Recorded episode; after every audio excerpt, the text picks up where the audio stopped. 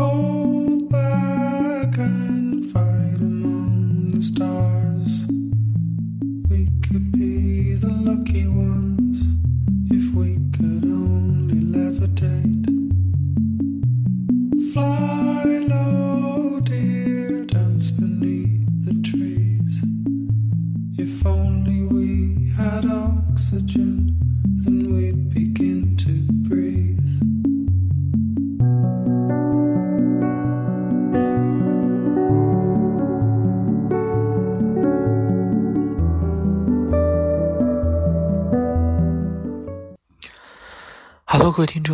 收听的是 FM 幺零六点九路人电台，男孩的复数是给。很感谢各位听众在深夜聆听路人的电台。如果你喜欢路人电台，请把它推荐给你的好基友们。如果你想跟路人有进一步的互动，可以关注路人的微信公众号，那联系方式呢都在节目简介当中。路人期待与你们的相遇。现在是凌晨十二点半，嗯，也是赶着这个深夜时刻来给大家聊聊最近的。我觉得这个应该是一期自我剖析的一期节目。嗯，之前其实我有前几几期节目都有讲过我最近的状态，就是前几集的状态都不好，就是后面因为我的这个项目被延期到元旦了，所以就是有一个时间空档，在这个时间空档里面呢，可能稍有个喘息，但随着这个元旦马上就要临近了。我的这个项目依旧还是出现了很多的问题，所以我又开始恢复了那种自我焦虑的状态，而且一到年底以后，我们需要准备很多的这种 PPT，比如说什么规划的 PPT，什么这个个人述职的 PPT，然后也是在跟这个部门的，因为我是一个特别怎么说呢，就做事特别紧张的，我不希望自己做的不好。但实际上呢，又会有一种感觉，就是我的 PPT 的这个撰写能力确实比不过我们组的其他人，所以，嗯，就无形中给我了很大的这种压力，就是不停的去自己想怎么去把这个 PPT 做好等之类的。但最后的这个结果呢，当然还是不尽如人意，还是领导还是不满意，要不停的去改，所以就是最近的心理状态一直也很差。刚好呢，就是前两天有看到一篇文章，它讲的就是情侣之间，就是这个关系人怎么去相处，他就讲到情侣之间会有什么样的一些问题。那我其实看完以后呢，我有几个篇幅我特别的有感触，所以其实想跟大家来一起分享一下。他说什么样的？为什么人容易在这种亲密关系当中去产生自卑呢？他讲到的就是说，自恋的人其实是很容易自卑的。就是这个理论，大看起来大家觉得非常的不可思议。他讲到说，自恋的核心其实是自卑。之所以需要自恋，是因为去需要去创造一个假自我，使其看起来非常的光鲜亮丽，让。就是看起来非常的自信。如果这个人要在亲密关系里想把这个壳卸下来呢，它里面是非常脆弱的。一个极度自恋的人，他是非常自卑和脆弱的。其实套用我自己啊，我就在想，就是我并不是一个怎么说呢？我并不是一个就是嗯特别爱时尚打扮的。就是我愿意在这个潮流上花钱的人，但是呢，我是愿意为自己花钱置办衣服去打扮自己的。就是我不可，我不一定会买名牌，我不一定会买就是很高级的这种外饰或者衣服、鞋子这种外饰，但是我会去在我就是自己的能力范围之内，我会去给自己去买衣服。我之前确实。比较频繁的去买衣服，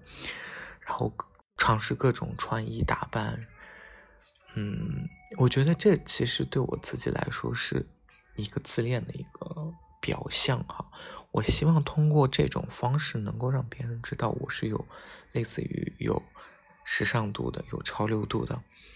啊，让我觉得我比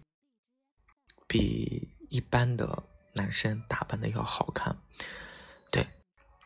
所以其实我我觉得我自己的自恋的方式其实是。这一方面是有个体现，第二个就是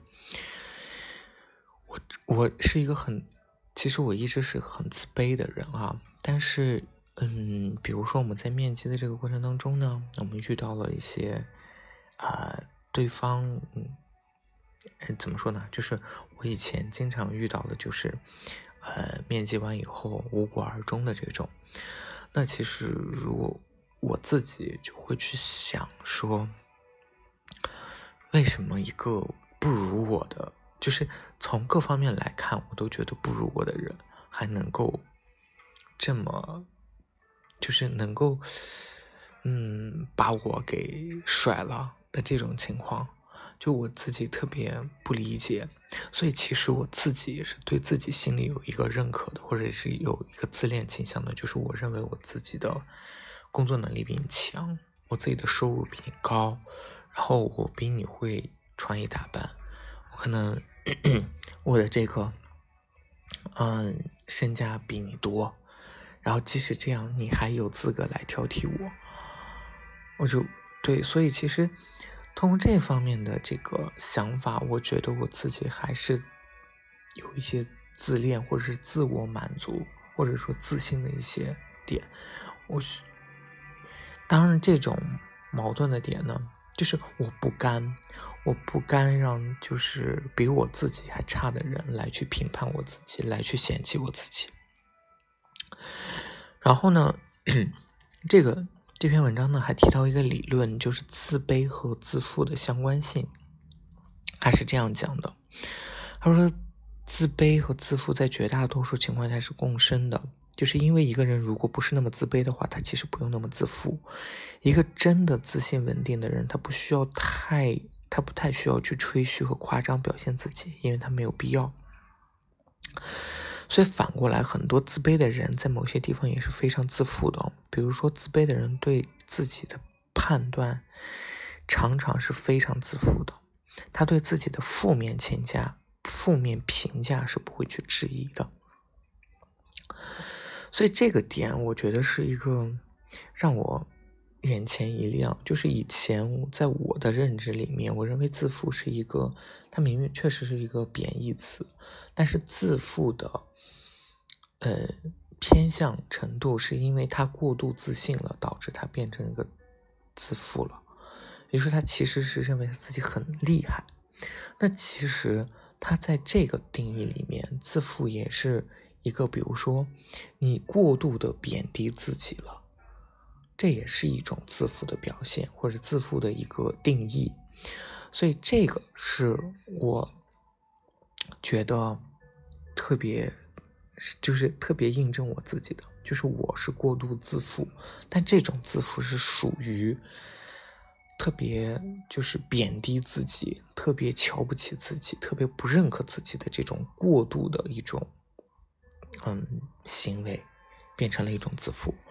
然后他提到了一句话，为什么我特别认同？他提到就是说，就是嗯，比如说哈，他说很多自卑的人呢，他说对自己的负面评价是不去质疑的，对于来自别人的肯定，坚定的去持否定的态度。就是他讲的，就是他里面讲了一句，就是我们常用的话。他说：“你一定是不了解真正的我，所以才夸我。”看到这句话以后，我就完全印证了我自己心里真实的想法，就是这样。我可以举一个例子印证一下，就是前不久呢，有一个朋友，那个朋友呢是我们认识以后，我们加了微信，但是一直没有见过。啊，他没有见过我，其实我有见过他照片，他但他没有见过我，他也知道我在成都，嗯，他就说，啊，因为他还是学生，啊，然后他就说如果有机会，他就会来成都玩，然后来找我什么之类的，就是让我带他玩什么什么的。我本来下意识的觉得说没有问题，因为大家都是朋友，但后来呢，我又我又反悔了。我反悔的原因是，我觉得在他眼里，我是一个很厉害、很棒的人，就是我有呃不。错的工作经历，然后我有不错的这个职业啊，怎么样的？就我有自己在成都就是定居啊，等等，在他眼里，我觉得我很厉害，甚至他觉得我做电台这件事情是一个比较牛逼的事情。但实际上，从我自身而言，我会把它联想成我下就是我所有的面基的这种经历都是不好的，也就是我面完以后。就是在没面之前，可能对方都对我抱有过多的这种期待、期望，到面完以后，实际的这个心理落差会导致这个人不愿意再跟我就进一步的这种联系。所以就是因为这样的这个心理负担，我就后面我就说算了，那还是不要见了，因为我觉得我会打破你的那种幻想，你对我的那种幻想，所以就是。当别人真正在嗯觉得我很厉害的时候，我自己内心的真实的想法是，我其实并不厉害。你觉得我厉害，或者你觉得我怎么也就是不错，是因为你真正的还不了解我。其实我一般跟不太就是嗯跟相识的人，我一般都。不太会去表现很多负面的情绪，但是，一旦我跟这个人很熟了，比如说像路人甲这种，我自己就会控制不住的，会停的去讲述我自己心里有多么的焦虑，我多么害怕失业，多么会怕就是我这个东西做不好，就这种紧张程度导致于说我情绪。崩溃的时候，我经常想要去跟他去倾诉，所以，嗯，我很多时候，我我以前其实隐藏的会更好一点，就是以前我其实更多很多负面的情绪，我更不愿意去表达，但可能现在是因为真的就是压力会越来越大，然后反而让自己怎么说呢，就是。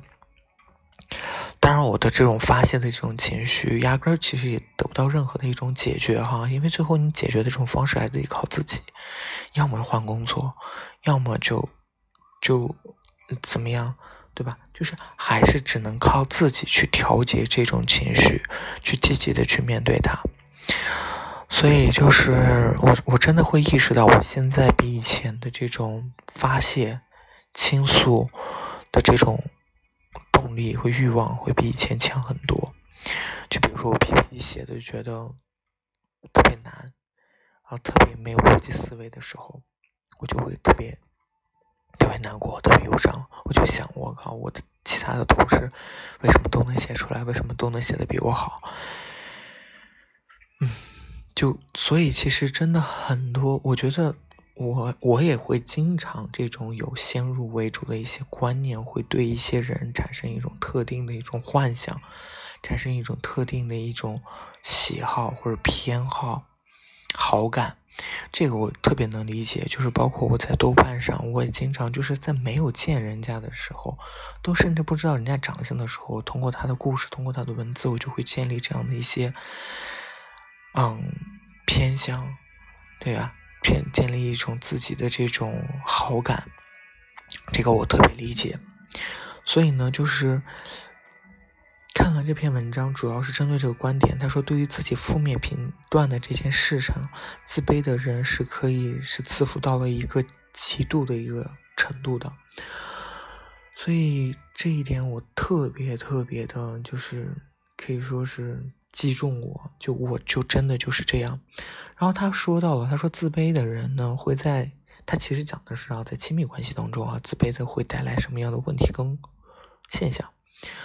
然后其实我觉得不一定只完全只适用于亲密关系啊，他讲的是讨好别人。就是说，企图去顺从和讨好对方，哪怕是对方没有察觉到你在讨好，或者不觉得这是在讨好，也会觉得辛苦的去做，使自己能够维持在这个关系当中，以此让自己觉得在这个关系当中是相对安全的。这个讨好呢，就是很印证我的一我的个性，就是讨好型性格。就我不希望让我希望我身边的人，所有的人都对我能满意。所有人对我有一个正面积极的评价，但殊不知，其实我没有办法让所有人都满意。而且，我在讨好别人的过程当中，我觉得我自己非常的难过，非常的不舒服。有可能是我花钱给别人买东西，然后去讨好别人；也有可能我是示弱。然后讨好别人，也有可能我说一些谄媚的话去讨好别人，所以任何讨就是也不是百分百所有讨好别人的这个事情都是我发自本心去愿意去做的。但是我始终觉得，在不管是在工作的同事当中，还是在情侣的这个这个相处当中，我都希望他们能够对我产生积极正面的评价。那我想要去得到这种评价，我就需要去讨好对方，对，所以其实还会印证一点，就是其实下面会说到，这文章里面也提到了，我待会儿会讲，就是我自卑的人，他他是他特别特别需要来自于别人的肯定，对，然后呢，他说。他说：“讨好别人呢，其实会产生的问题是，两个人会相处越越相处越累。讨好的一方很累，要去不断的去取悦对方，去牺牲自己去满足对方，甚至要去猜测自己牺牲什么样的利益去满足对方。这样就是这样，就是我要不停的去想，我该怎么去示好，怎么去跟别人示好。我我我发现这个点哈。”我觉得在跟同事的相处当中，我会有这种情况，但是在领导这个层面呢，我反而不太会，是因为我一直在这个工作的有一个认知的过程当中哈，就是我觉得就是，嗯，怎么说呢？就是我觉得领导。领导跟我有一层是有隔膜的，或者是说，我认为我的工作的大部分的肯定，其实虽然来自领导没错，但是我觉得应该是来自于周围跟你打交道的这些同事，因为他们才能每天跟你相处，能知道你自己的一个工作能力、工作状态是什么样子的。所以我有些时候，我更多的是。去讨好我身边的工作伙伴，而不是讨好我的领导。嗯，然后呢，嗯，他说，讨好往往不会在关系里面去带来积极的作用，因为人付出都期望得到回报，所以讨好者呢，去期待肯定，去帮助能从自卑中去拯救出来，潜意识里其实期期待对方去肯定、认同和感谢自己的。对于，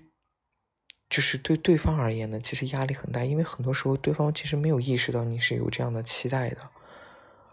啊，所以即使讨好，所以即使被讨好一方有意识，也是很累的，因为可能不需要你给这么多东西。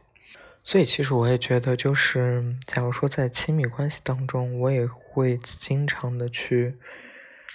我认为是表现出来一种。示弱或者服软的这种态度，嗯，或者是让送礼物给对方，让对方觉得开心。对，其实我可能更多的觉得我的自卑是，比如说在亲密关系当中的自卑是来自于说，我，嗯，我为了讨好别人，是因为我不希望自己被遗弃，不希望自己的感情破裂，不希望自己被抛弃。那如果是在工作当中，或者是在朋友相处当中，我的这个讨好，是因为我觉得，就首先工作上，我觉得是我需要证明自己的工作能力，证明了自己的工作能力是通过别人的肯定来的，所以我需要去讨好别人，就是这样。然后第二点呢，就是比如说在跟生活当中的朋友相处，因为我朋友本来就越少，我觉得这是一个非常恶性的一种循环哈。就是我本来朋友就比较少，然后我在想去发展新朋友的时候。我又遇到了一些阻碍，比如说就是面基的过程当中，哎，面完就没戏了，所以一直会没有新朋友的那种加入，导致于说我一定要去告诉自己，一定要把握住我现有的这些朋友，所以我也需要不停的去讨好。那我有些时候哈，大家长时间没联系了，我都会觉得是不是有一些问题，我会有下意识里面可能会有这种。感觉，所以我需要不定期的，就是跟我的这些朋友们都要去有一些，嗯，联系，以至于我觉得不会让自己跟他们走得太远，保持这种关系联系，而且也是，我我真的是，我在圣诞的这个马上过圣诞了嘛，我真的是给我身边的朋友都准备了这种礼物，我觉得其实，在对人好。就是这方面，我觉得我做的还是不错的。就是我真的是给他们就都都都都准备了圣圣诞礼物，然后当然你说是是不是一笔开销，是一笔开销，但有些时候我认为这笔开销其实值得花的。所以其实我有些更多的时候呢，就是我觉得。就刚才说的有点很对，是因为我讨好对方，是一定想要得到对方的这种肯定。就比如说哈，我在面基的这个过程当中，我可能会主动愿意去付款。其实我之前也一直因为这个事情而特别特别难过。我觉得我自己是花钱，就是做了个冤大头。就是在面基的这个过程当中，可能我会主动的去买单，去比如说请吃饭呀，或者是请喝东西啊。但实际上。最后就是大家有没有获得一个好的一个结果？也就是我们那一次的见完以后，我们之后就没有再有任何的这种联系。对，而且每次就是我，其实我也会觉得是不是自己不够主动联系或者怎么样，但是我发现就是其实自己主动联系了对方也没有任何的回应的这种状态下，我就觉得自己真的是很差劲。对，然后我也觉得自己做了一个冤大头，因为其实，毕竟你付出了这个金钱，你希望得到一些回报，你希望得到对方的肯定，你希望得到对方愿意跟你继续再有接触的这种可能性。但是当这些一切都没有得到的时候，你就会觉得，我就会自己觉得很落寞，我会觉得自己就是个冤大头。那这篇文章里面呢，也提到了，就是说这个自卑的问题，它的解决方式有哪些特殊性？他讲到了第一点，就是。在亲密关系里，特别容易主观感觉到需要来自对方的肯定来解决自己自卑的问题。然后，但是这还是一个个人问题，在自我肯定和接纳的问题上，虽然很用力的在对方身上去寻求肯定跟接纳是很难的，因为对于自卑的人来说，别人的肯定你是很难相信的，但是一点点的否定就会被无限的去放大。所以，如果你自己不去肯定和接纳自己，你根本就不允许自己去接受别人的肯定，会觉得自己不配或者不值，就是这样。就是我也会回想哈，人家都说性格的养成其实跟家庭影响是非常多的，我特别能理解。就是，嗯。原生家庭对我自己来说，我的我的母亲，其实我以前没有那么多的感觉到，但是以前大部分呢，也有就是会提到就是别人家的孩子的这种问题，也就是说，我母亲口中经常会说到别人家孩子的这个问题，嗯，但是我觉得到了现在，尤其是现在呢，就是我我不知道为什么，我就是可能。也确实，我们家经历了一些事情，让我母亲的性格发生了一些转变。所以在所以在我跟我母亲的这个交流的过程当中呢，其实我大部分都得到的是否定的这种态度，就是你为什么不是个公务员？你为什么不是一个医生？你为什么不是一个律师？你为什么就是不能做这一份就是有社会地位的职业？就大部分其实都是来自于这样，你为什么？不爱运动？你为什么不会打篮球？你为什么不坚持？你之前就是哎等等的问题，就是大部分都来自于这样。然后呢，我确实觉得我的家庭，尤其是我母亲对我的这种否定哈，我我，我渐渐的会觉得我自己不太行。但其实我也。反思过，是真的家里因素对我影响很大吗？其实我并不认为哈，也就是我我我从，因为我已经离开新疆很久很久了，大概有可能七八年的时间，所以这七八年的时间其实都是我自己一个人生活，而且我觉得有一点是这样的，就是我会把现在工作的不顺心。然后去影射到说，我当时为什么没有听从我父母的，去真的去考公务员，或者真的是去考一个编制内的、体制内的一个工作，不然我现在可能还是会很轻松。虽然现赚的现没现在多，但是肯定工作应该比现在顺心。就是我会有这种逃避性的一种假设，嗯，就是假设我自己选择了这样的方式，我一定会比现在过得更幸福。这篇文章里面其实提到，就是说要解决自卑的这种方式呢，它的核心的要素就是自我接纳跟肯定。他说，你想要去获得来自于对方的无条件的接纳，首先要做到自己能够接纳自己。其实我就是自己不能接纳自己，我就觉得我自己经济条件不够好，身材不够好，然后我的工作不够顺心，就是。我很容易去主观臆断的去会呃，因为其实我在之前在豆瓣上有一个嗯，我自己认为我有好感的这个男生，这个男生呢，其实他的各方面我觉得都非常的优秀，啊，工作也很好，然后经常出国，然后是就是收入也不错，然后。嗯，有自己，你自己有能力能够买房子，然后把房子装修的很好，等等的，然后有车有房等等的，家庭条件，父母都都就是高知的这种，然后我很容易的去跟他形成去这种对比，然后就觉得我自己，哎，我自己的房子不如人家，人家住在核心地段，怎么怎么样，我自己的工作不如人家顺心，人家能每天。就是还能经常出国啊，出国这个我就不比了。就是说，人家能就是不用每天加班等等的，那对我，然后人家还能去健身，还能运动。其实我已经很久很久没有去健身了，大概有一个多月的时间。就这一个多月的时间，是因为我自己在工作上不断的出现焦虑的这种问题，导致于我真的没有心情，或者是有很很堕怠的这种心理状态，然后我就不不想要去。去健身房了，还有一点就是我自己这个加班的这个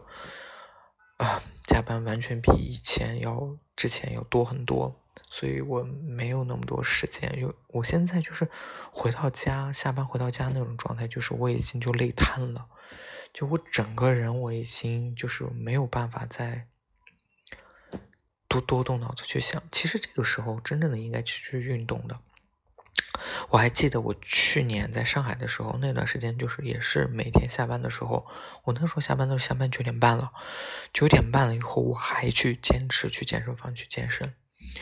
但是我现在真的觉得我自己有点懈怠，我我需要真的去调整一下我自己的心理状态，然后我觉得健身这件事情其实是不能废的，我觉得只有，而且我我认为哈，就健身这件事情是我坚持下来是可以看到改变的。我觉得我工作可能一时半会儿改变不了，因为我改变不了我工作的这种环境，我改变不了我的领导，改变不了我周围的同事，所以我只能改变我自己。唉，就我让自己变得更好看一点，让自己变得更瘦一点，就是让自己变得身材更好一点，对。他说：“自我接纳其实有两个方向可以去做，但这次呢，就是我主要看到的是从反向的这个方式哈，因为他反向方式里面去讲的是观察一下自己和自己的生活日常。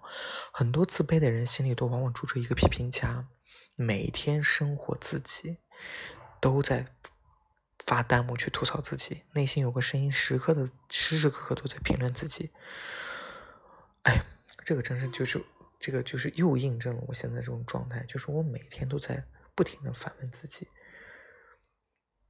就是比如说我就遇到一个设计上的一个漏洞的时候，我就想说我自己怎么这么笨，自己怎么这么差劲？我当时为什么没有想到这一点？我当时为什么设计的这种烂方案？你知道吗？然后再有就是。我靠，别人的这 PPT 为什么做的这么漂亮？我别人的这个思路怎么这么清晰？怎么这个眼镜的这个方式这么好？为什么我就想不到？就是我不停的去给自己去找毛病，就自己找问题，一直让自己就觉得我不行，我真的不可以。他说呢，首先你应该把这种自我批评的这种声音呢，去脱离出来，也就是说。要去定位一下，到底是谁在批评你，然后以一个成年的自己，比如说你这个声音是来自于父母，或者来自于你你的领导，或者怎么样，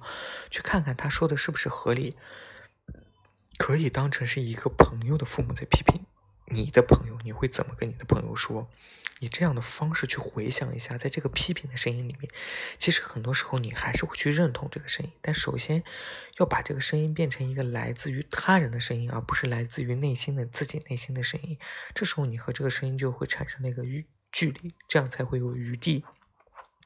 而不是时时刻刻的去笼罩在他之下，去无条件的去接受这样的一些批评，使他成为你对自己认同的一部分。然后呢，再去把这些句子，就是批评的这个句子的主干总结一下中心思想，你就会发现批评家说的，就是围绕几个核心，比如说你就是不行，你干什么都不对，你真丑之类的，这样你就能掌握一个套路，你还可以去分析这些话是不是合理的，因为。这些话往往都是以偏概全的，就像真的就是，我觉得我自己很矛盾，就是他这是一个自恋跟一个自负的一个心态，就是就是我认为说我自己在面基的过程当中，并没有得到下一次的机会，是因为我自己对方觉得我不 OK，觉得我长得不好看，但其实我我我有一个心理。就是心理暗示哈，我每次就是洗完澡，我看镜子里的自己的时候，我真的不觉得我自己难看，真的就是我打心底里哈，我并不认同我自己是难看这件事情的。但是呢，我始终在面基的这个，嗯，面基失败的这个总结当中呢，我会给自己贴上，觉得是因为别人觉得我长得不好看这件事情。对，嗯，所以其实啊。我觉得这个心态的调整真的很重要，而且读完这一篇这个这样一个心理分析的这个文章以后，我也能够渐渐意识到，说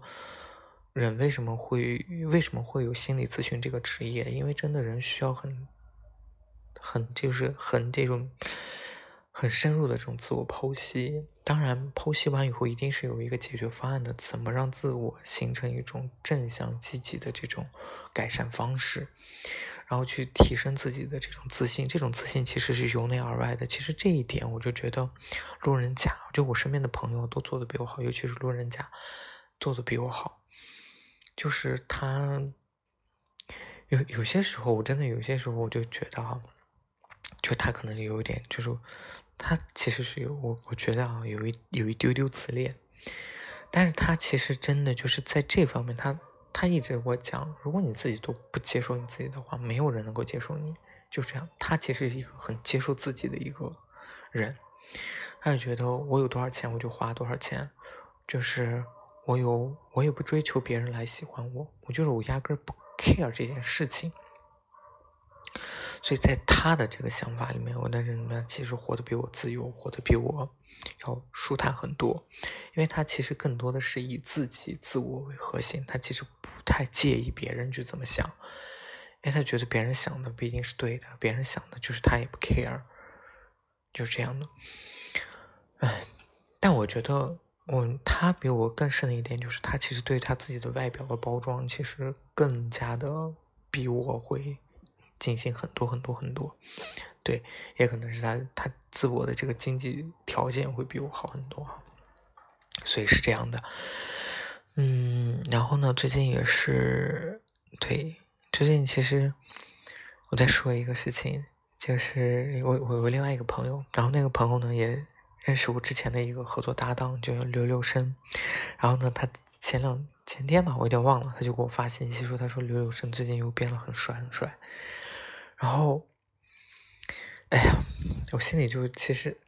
其实就有点暗暗不爽。当然，其实我一直知道，就刘柳生，从我自己的评判角度来说，我觉得刘柳生长其实挺帅的。但实际上呢，就是我觉得不爽的原因，就是为什么其实我们，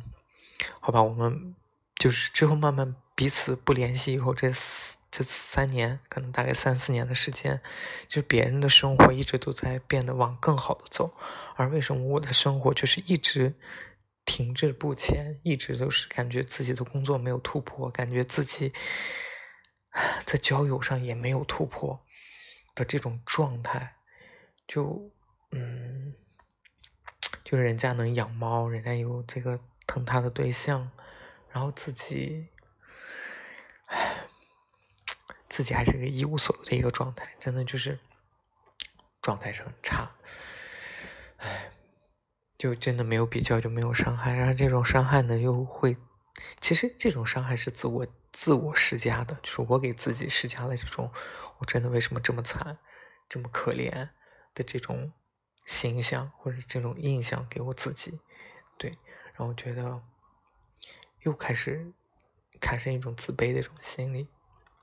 就大概已经就是。有一个半月多，我真的压根儿就是周末我都没有出去过。就去如果前现在其实周末有时候会加班，就真的我周末基本上都在休息，都在我不是处理工作就是在睡觉，真的就是属于这种状态，就。我其实挺逃避外界的这种，我现在其实豆瓣我真的已经戒了，我就不想上了，因为我总觉得看到别人光鲜亮丽的生活，跟我自己这种暗淡无光的生活去做对比，我真的很难，而且我很难很难的去抽离自己，就是我前不久就是抽离自己，是因为我就是抽离完了以后，我其实更多的是不去想工作，而是去专注。哦，前前段时间其实有一直有在看书了哈，就是看了看了一些小说，其实那有一篇小说呢叫那个《恶意》，其实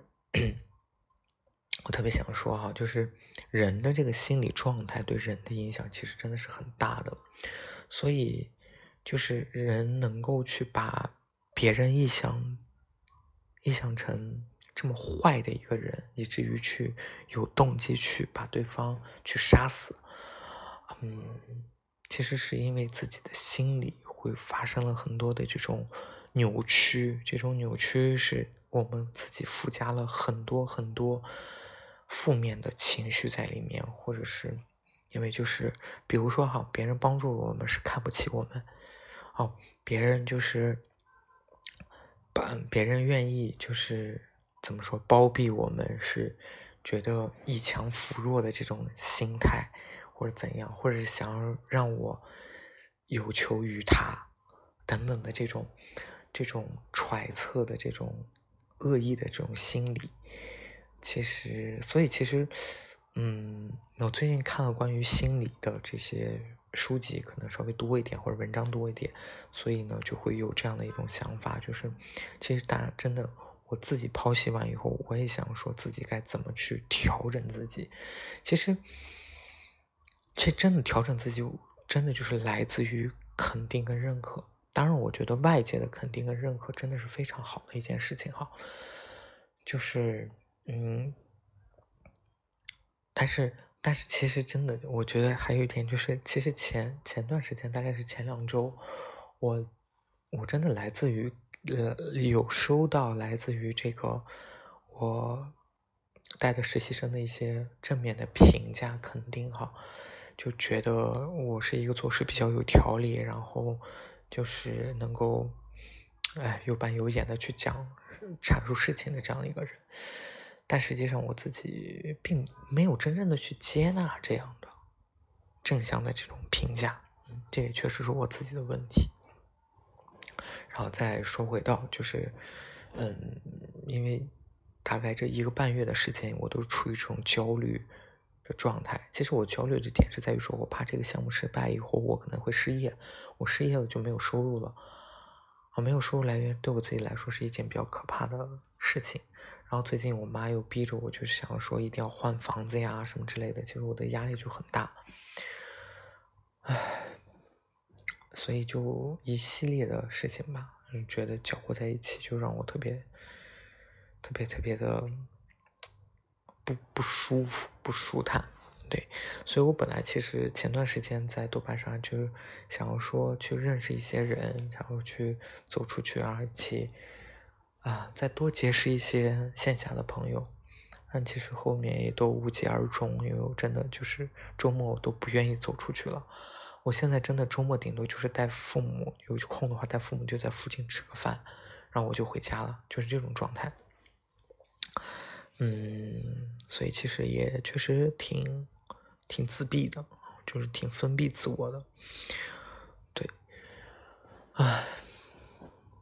好了，那我不知道下期节目能给大家分享的是什么时间哈。当然就是马上，因为已经要临近这个元旦了，所以我的工作会更加的繁忙，然后可能周末都会有。加班的这种情况，所以我可能可能暂时有一两周的时间可能会没有办法更新节目，所以呢，也希望就是等下次在录制节目的时候，可能我们已经是，嗯，已经是对二三年了，所以我也期待就是。当然，我也希望哈，就是提前给大家准备这个跨年的这些节目。其实我，我觉得我每年准备的跨年这些节目，其实是一个年度歌单，对，所以我还是想说会给大家去挑选一些我认为真的比较好听的音乐，而且是在我这次觉得，嗯，因为我今年确实听歌听的比较多哈。我觉得还是发掘了一些我认为好听的音乐来分享给大家。其次，第二点呢，就是我发现我已经有两年没有写过年终总结了。这真的是一件就是你说持之以恒的事情，我也觉得我很难坚持了。因为我真的觉得我每年没有什么特别多的进步，尤其是这两年，就真的没有特别多的进步啊，我真的没有变好的一种。感觉，所以，所以我我不知道我今年会不会写，但我其实我想写的更多的是想要说以小说的方式去描述，嗯，好了，那今天这期节目呢就录到这里，再次感谢各位听众在深夜聆听路人电台，提前预祝大家圣诞节快乐，完了，各位听众，成都，今夜请将我遗忘。